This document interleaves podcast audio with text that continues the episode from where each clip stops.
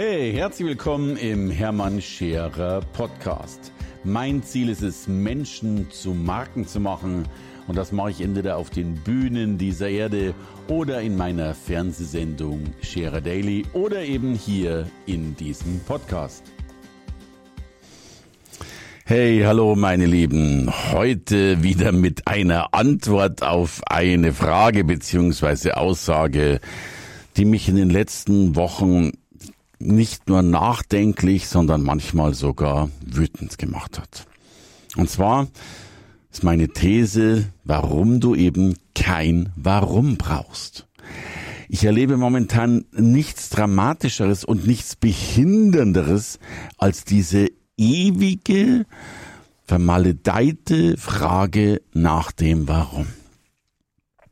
Ja, da gab's mal Simon Seinek, der gesagt hat, äh, let's start with why. Das war die meistgesehenste äh, TED-Folge, die es jemals gab. Und daraus ist dieser Mann logischerweise bekannt geworden, hat sein Buch geschrieben, war damit weltweit bekannt und auch sein Buch wurde vielleicht kein Weltbestseller, aber ein Weltseller auf alle Fälle.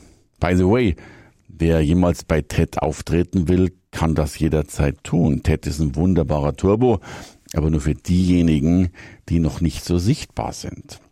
Äh, TED sagt ja in den eigenen Regularien, wir geben denjenigen eine Stimme, die eben keine Stimme haben. Und so hat Simon Seinig behauptet, dass das Why das Entscheidende ist. Also, dass man sich die meisten Unternehmen oder Menschen stellen sich eben die Frage, was tun wir und wie tun wir es? Und die Kernfrage muss eigentlich sein, warum tun wir es? Das ist die Aussage, die getroffen wurde, die ich übrigens nachvollziehen kann zu einem gewissen Teil, wenn wir bitte noch berücksichtigen, dass diese Aussage damals als These getroffen wurde. Seinek hat über die Gebrüder Wright gesprochen, hat über die Gründung von Apple gesprochen. Beide konnte er nicht persönlich kennenlernen. Insofern war es nur eine Vermutung, dass dieses Warum eine so signifikante Rolle spielt. Aber selbst wenn es das spielen würde, stellt sich mir immer noch die Frage, dürfen wir uns so sehr nach dieser Warum-Frage geißeln. Und ich will in diesem Podcast auch noch aufzeigen, dass es keine Rolle spielt. Aber tatsächlich erlebe ich Menschen, die sich unendlich viel Zeit dafür geben, die sich schon die Frage stellen äh, bei der Berufswahl, was ist mein Why? Die nach dem Studium da sitzen und nicht ins Handeln kommen, weil sie ihr Weih nicht gefunden haben. Und im schlimmsten Fall, lass mich das bitte so überziehen, im schlimmsten Fall vielleicht 10, 20, 30 Jahre brauchen, um endlich ihr wahres Weih gefunden zu haben, dann allerdings dummerweise eigentlich schon vor dem Renteneintrittsalter stehen und ihr Weih vielleicht gar nicht mehr in dieser Kraft und Fülle ausleben können. Und meine These lautet, der Appetit kommt ganz häufig auch beim Essen. Es gibt doch ganz, ganz viele Dinge, die wir tun, weil wir sie einfach tun, ohne uns ein großes äh, Why zu stellen. Und wenn wir uns das Warum stellen, dann eher, weil wir einfach keinen Bock haben. Warum gehen wir eigentlich in den Kindergarten? Weil wir in den Kindergarten gehen. Natürlich fragen Kinder, warum muss ich da hingehen? Warum musst du da hingehen? Nicht, weil es der größere Sinn ist, sondern weil Mama vielleicht keine Zeit hat, auf dich aufzupassen. Warum gehen wir in die Schule? Äh, macht die Schule Sinn? Wir wissen alle, dass die Schule nicht so wahnsinnig viel Sinn macht. Äh, dennoch tun wir es. Und ich glaube, es gibt im Leben immer ein paar Dinge, die eben mehr Freude und weniger Freude machen. Und natürlich darf das ein großer Prozess der Freiheit sein, dass wir immer mehr in der Lage sind, die Dinge zu tun, die uns eben Freude machen, die uns mehr Freude machen, die unsere Berufung ausfüllen, die eben das sind, wofür wir angetreten sind. Aber wie finden wir das eigentlich raus, was wir so gerne haben? Gehen wir nicht manchmal zum Essen um rauszufinden, ob es uns schmecken würde, wenn wir in ein spezielles Restaurant gehen? Dann ist das Warum ein Kennenlernen, eine Neugierde, aber vielleicht noch nicht das, was wir brauchen. Haben wir nicht manchmal einen Partnerin, einen Partner, weil wir uns noch kennenlernen wollen, uns selbst und andere in dieser Geschichte? Warum haben wir manchmal Freunde? Weil sie die große Erfüllung sind, weil sie uns die Zeit vertreiben. Warum fahren wir in dieses Land in Urlaub? Warum, warum, warum? Warum haben wir Sex? Ganz viele Dinge tun wir, ohne darüber nachzudenken.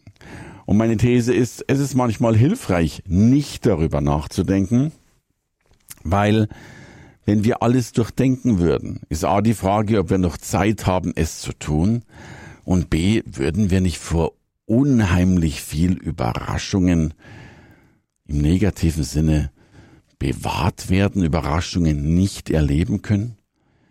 Wie oft sind wir schon um eine Ecke gegangen, einfach weil da eine Ecke war, um zu erleben, was hinter dieser Straßenbiegung gerade passiert, ohne vorher den Plan der Berufung ausgefüllt zu haben.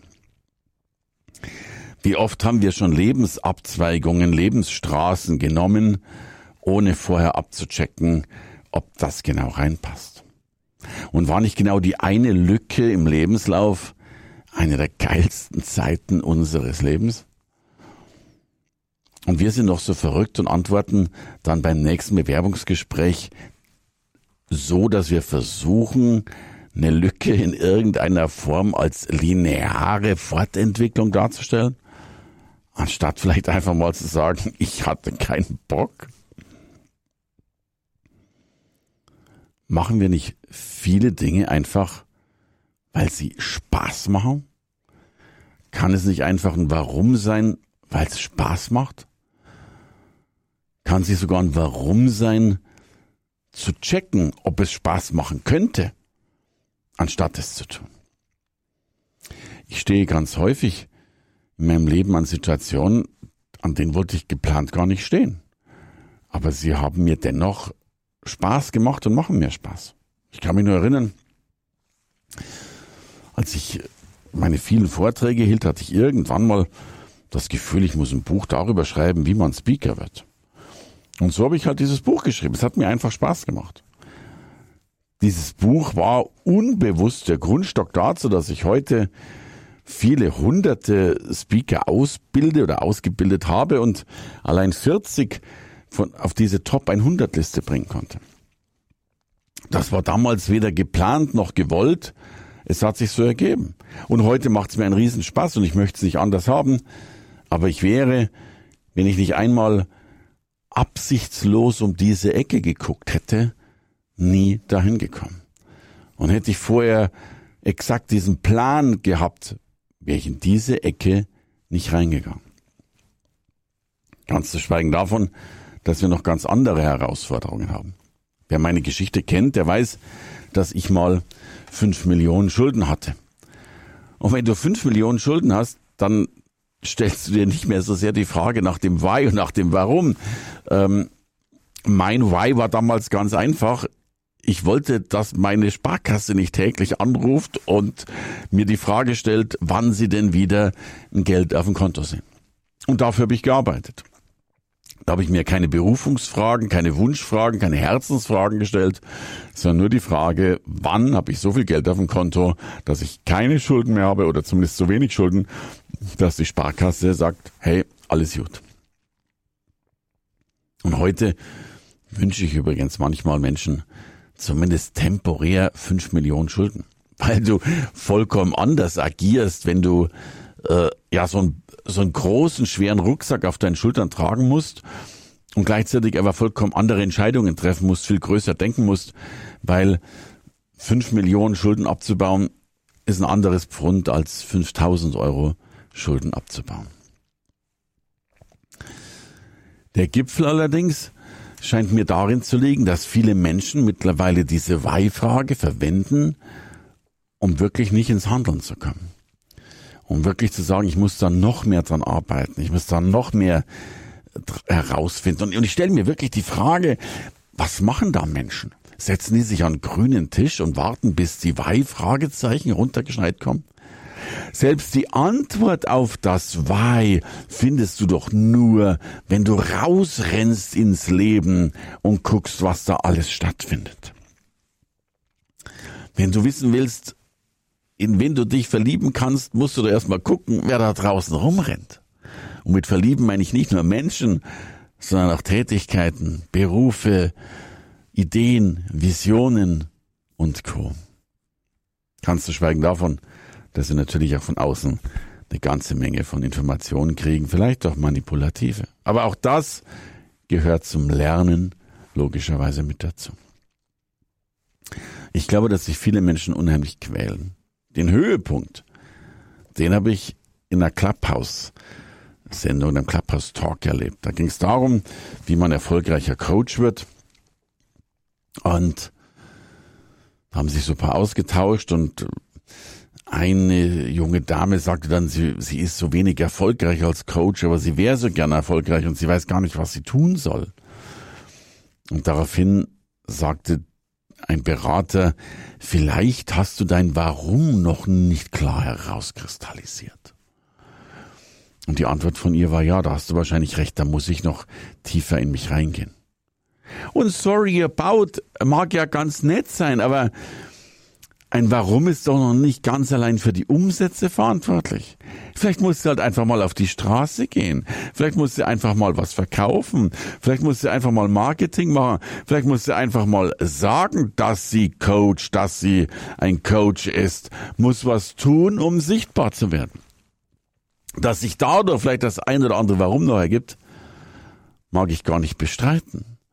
Aber das hörte sich für mich an, schließ dich noch mal ein halbes Jahr bitte in deinem Kämmerchen ein, um wahrscheinlich noch verzweifelter und noch unsicherer rauszukommen. Gott, es gibt so viele Warums auf der Erde, dass es wahrscheinlich sogar schwer ist, sich auf eines festzulegen. Aber all das, und das ist mir das Wichtigste, all das, was wir jetzt besprechen oder besprochen haben, setzt hier eins voraus.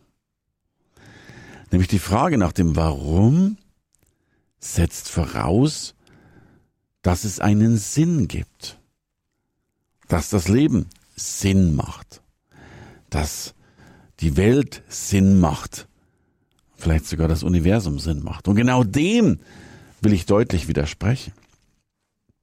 In Wirklichkeit ist doch so vieles so sinnlos. Und ich werde gleich auflösen, dass das was Gutes ist. Aber schau mal, du kommst auf die Erde und zumindest im, im Gesamtzeitraum des, Zeitraum des, äh, des, des Lebens der Menschheit wirst du nach einem Wimpernschlag schon wieder tot sein. All das, was du da tust und machst und co, mag ganz nett sein. Du kommst nackt auf die Erde und gehst mit einem Hemd, das keine Taschen hat, wie es so schön heißt, oder leere Taschen hat, kurze Zeit später wieder zurück. Macht das so viel Sinn? Übrigens, selbst dem Universum ist es vollkommen egal, ob die Erde existiert oder nicht. Stell dir mal vor, unsere Erde würde in die Luft fliegen, unser kleiner Krümel in diesem riesen Universum. Es wäre dem Universum egal. Und wenn aber alles so egal ist und wenn es eh keinen direkten Sinn gibt, dann haben wir Menschen doch darin das größte Geschenk bekommen, die größte Freiheit bekommen, uns den eigenen Sinn zu machen. Wie sagte Pippi Langstrumpf so schön, ich mache mir die Welt, wie sie mir gefällt. Also müssen wir uns doch in vielen Dingen gar keinen Sinn suchen, gar keinen Sinn auf anstrengende Art und Weise herbeikonstruieren. Wir können doch ganz einfach das machen, von dem wir glauben, dass es Sinn ergibt. Weil Sinn was sehr Subjektives ist und damit vielleicht genau den Spaß bringt, den wir brauchen. Und auch das können wir ganz subjektiv festlegen. Also, in diesem Sinne, lass uns ein bisschen mehr Pippi Langstrumpf sein, in die ich übrigens zeitweise als Jugendlicher verliebt war, by the way. Aber ich fand Annika auch ganz nett. Aber so oder so, lass uns die Welt machen, wie sie uns gefällt. Alles Liebe, dein Hermann. Hey, danke fürs Reinhören in den Hermann Scherer Podcast. Mehr Infos gibt es für dich unter www.hermannscherer.com slash bonus. Und ich sage erstmal Danke fürs Zuhören.